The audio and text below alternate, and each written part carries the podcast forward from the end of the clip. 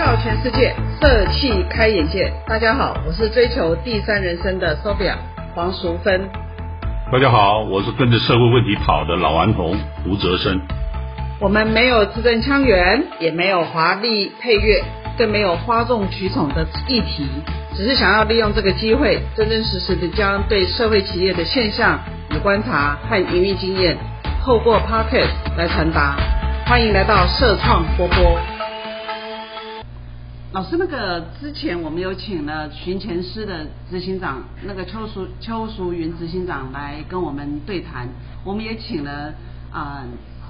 非营利组织 NPO 双福的陈建州执行长来跟大家讲介绍那个社那个非营利组织的一些做事情的方法。那显然呢，大家都看到了我们的社会上经过这些年来的发展以后呢的一些所浮现的一些问题。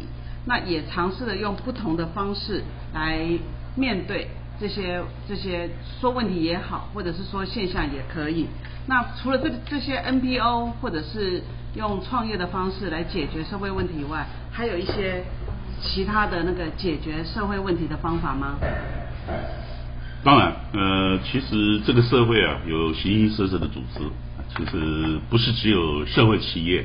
也不是只有企业，不是，我我以前看到的是只有企业。是我曾经把社会啊这个不同组织的本性大概分成两类，一个是从它的动机是社会动机还是盈利动机，以及他去从事的服务是从事总体面的，就是看零还是看数。数啊，那数的话当然就是面对面一对一服务，所以我大概把它分成四大类。啊，社会动机从总体面来做的，那当然就是政府或者 NGO 组织。嗯，那它是下达政策，然后由政策编列预算。啊，当然政府它没有办法做一对一的服务时候，它就代为服务去补助 NPO 组织。嗯，啊，或者一些社会社区组织，所以社区社区组织就在他社区里面从事一对一的服务。那另外呢，有两类，一个是从经济角度来看。获利角度来看，它的组织的，那当然从总体面来看获利，那就是国营企业。国营企业是，呃，事实上国营企业就是我们讲最大的社会企业了，因为它的企业经营就是看总体社会的承受力，或者甚至国家经济发展的背后的动力，或者需要。对，那当然再来就是企业了，那企业就是从事一对一服务，所以你要讲服务顾客满意度，那非企业莫属。嗯。可是这四个组织都有它的缺陷啊，例如说企业它就有这种服务的价格门槛，嗯，啊，你没有消费力的，或者你不是有潜在的未来利润发展机会的，它不会为你发展新产品，那，甚至在价格上面就已经把付不起的就淘汰出门了。OK，那 NPO 组织它非常好，那么它不计代价去做，可是 NPO，所以它就它是 non-profit。嗯，所以他就会仰赖外界给他的一些补助，补助一旦消失了、减少了，啊，那甚至有一些新的服务出来，没有政策、没有预算的时候，就没有办法进行。所以这个时候就出现我们讲社会创业。OK，啊，那这时候才讲到解决在这个正式组织之下无法解决的叫社会问题。所以一般的这种社会问题，老师上课也有讲过，就是它也是有一些类比。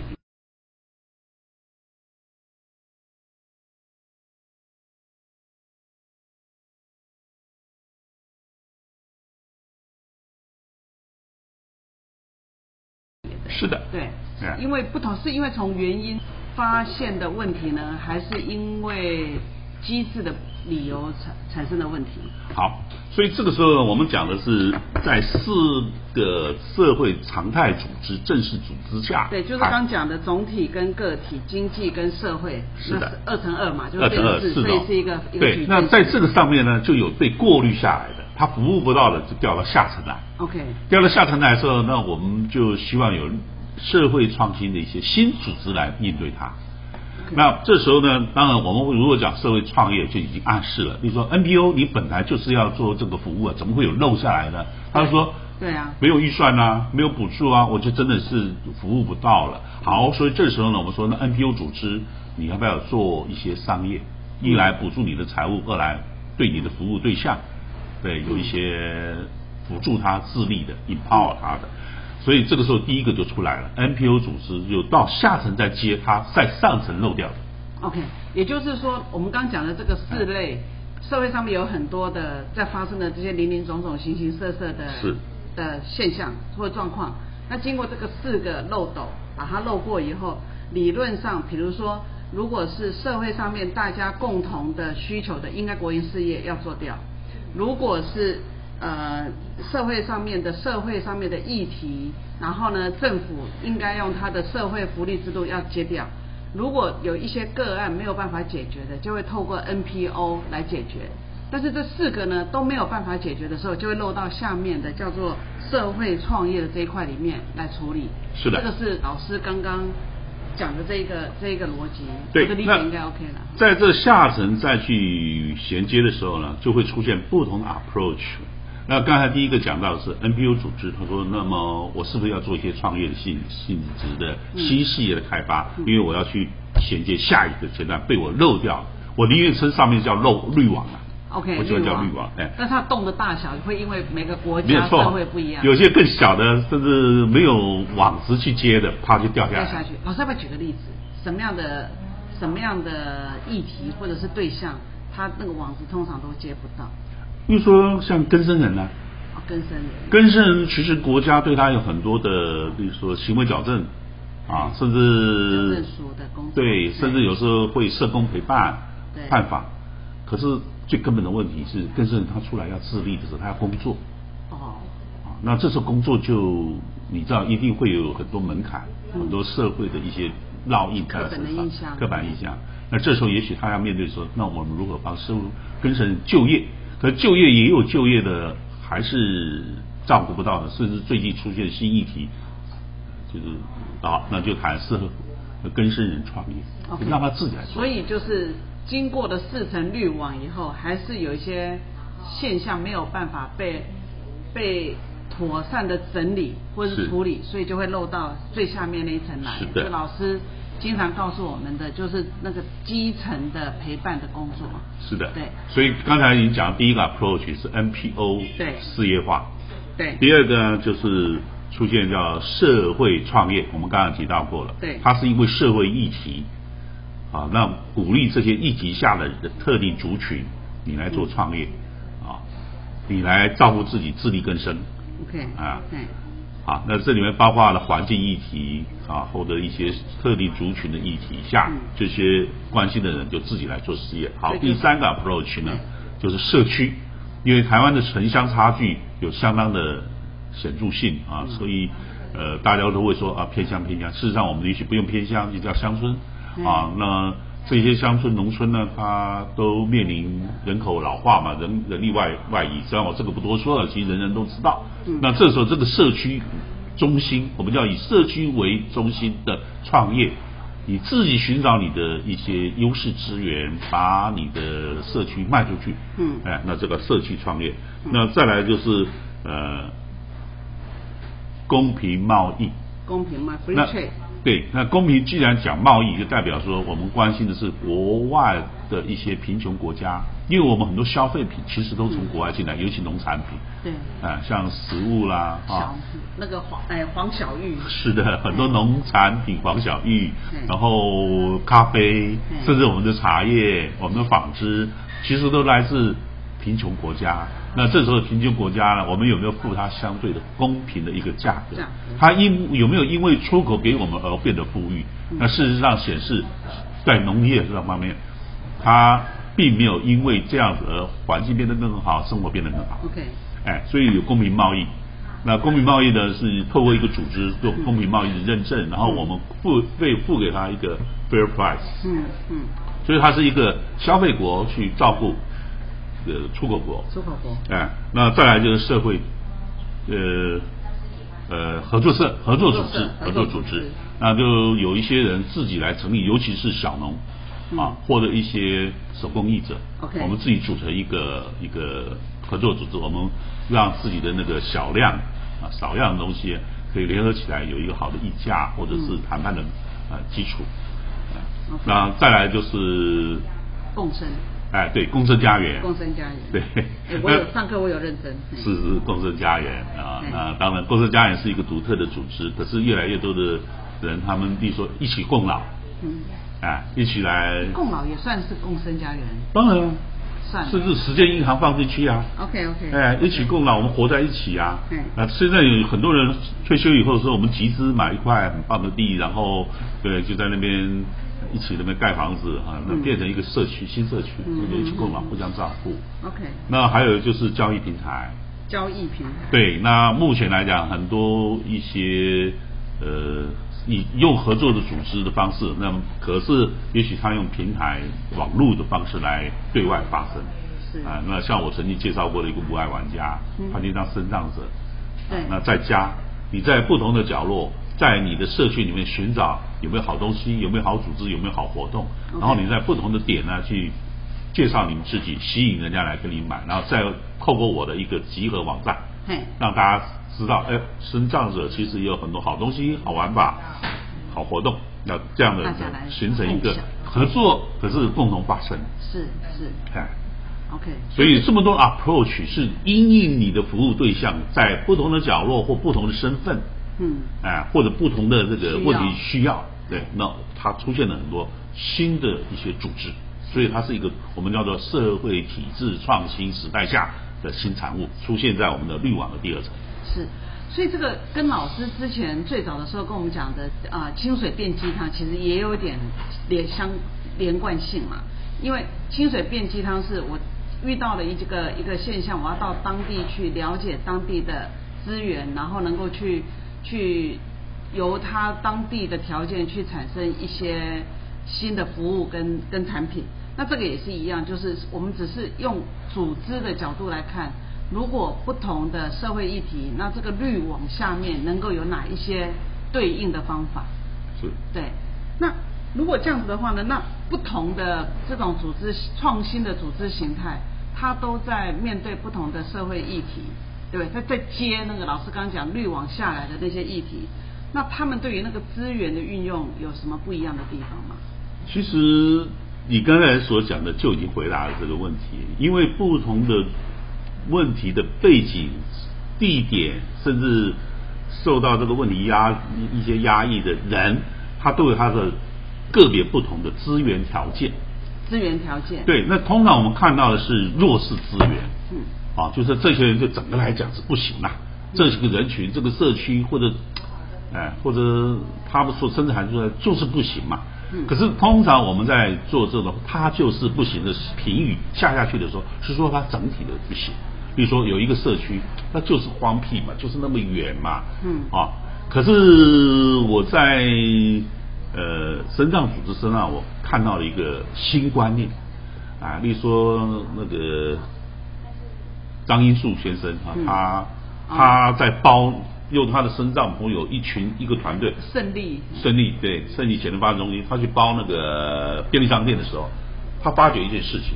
他说：“我今天走进一个便利商店的时候，有人会跟我礼貌的时候微笑的时候欢迎光临，然后到货架的时候，我喜欢看到我的货架整整齐齐，对不对？而且那个人呢是就是没事就是一直像摸他的宝物一样，把货架弄得很棒。然后呢，我去买东西的时候，很快就有人对很认真的帮我去结账，然后我离开的时候又跟我说欢迎光临，对不对？是欢迎再来。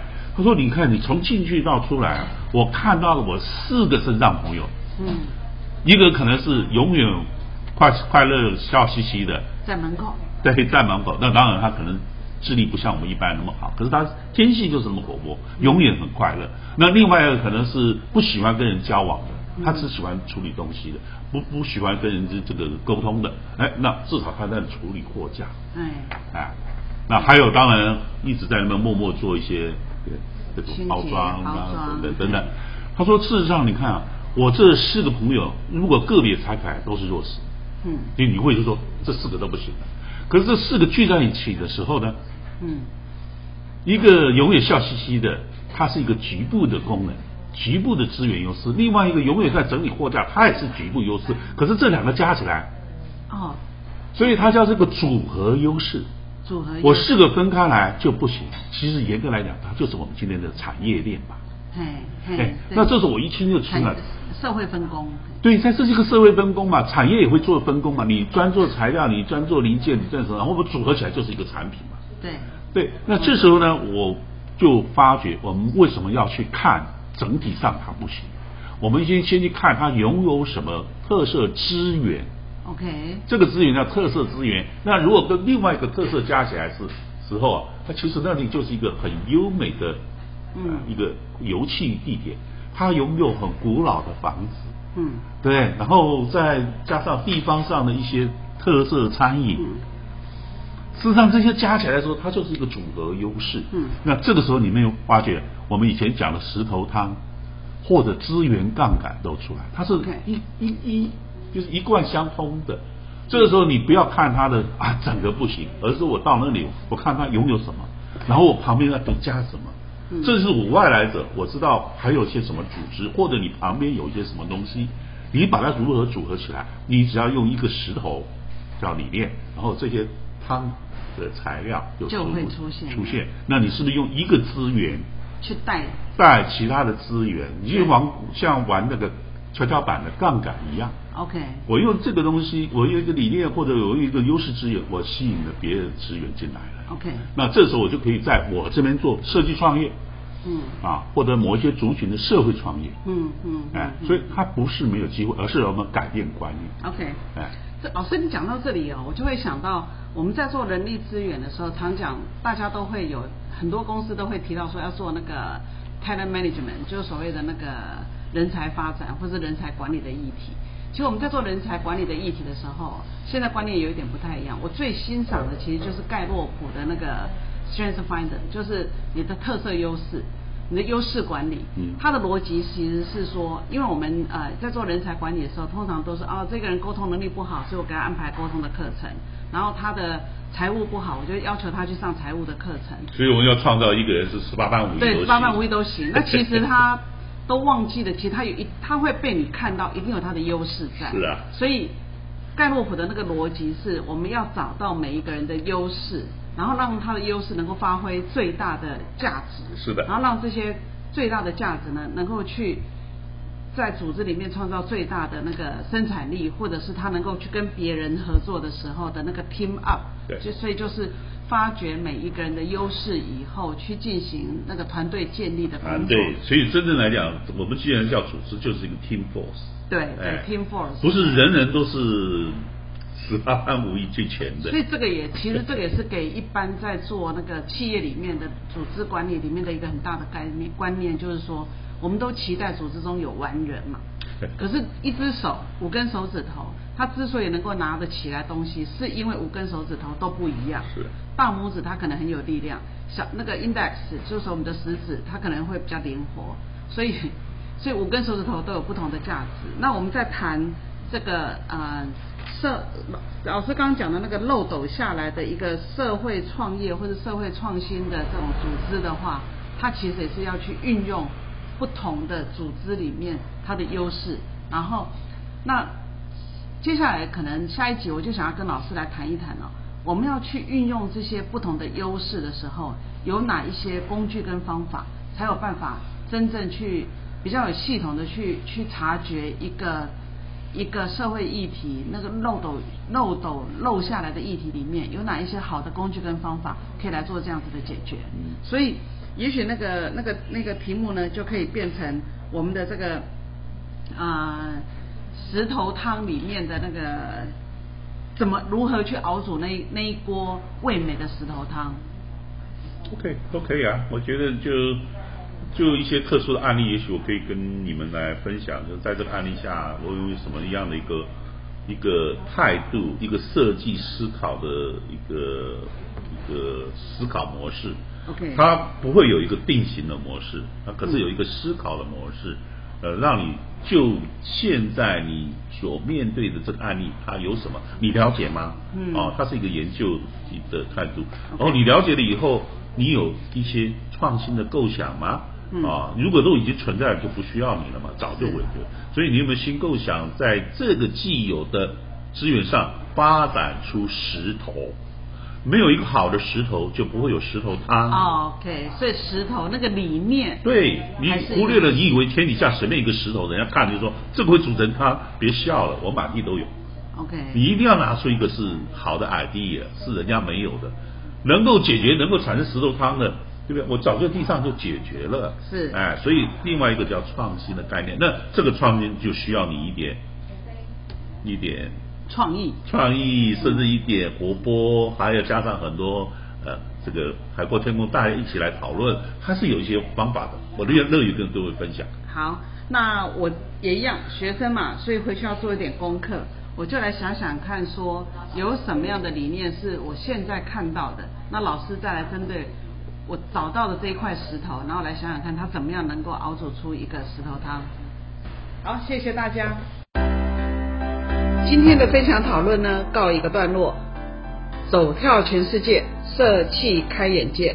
喜欢社创波波的朋友，欢迎订阅分享我们的内容。那我们下周二同一时间再见喽。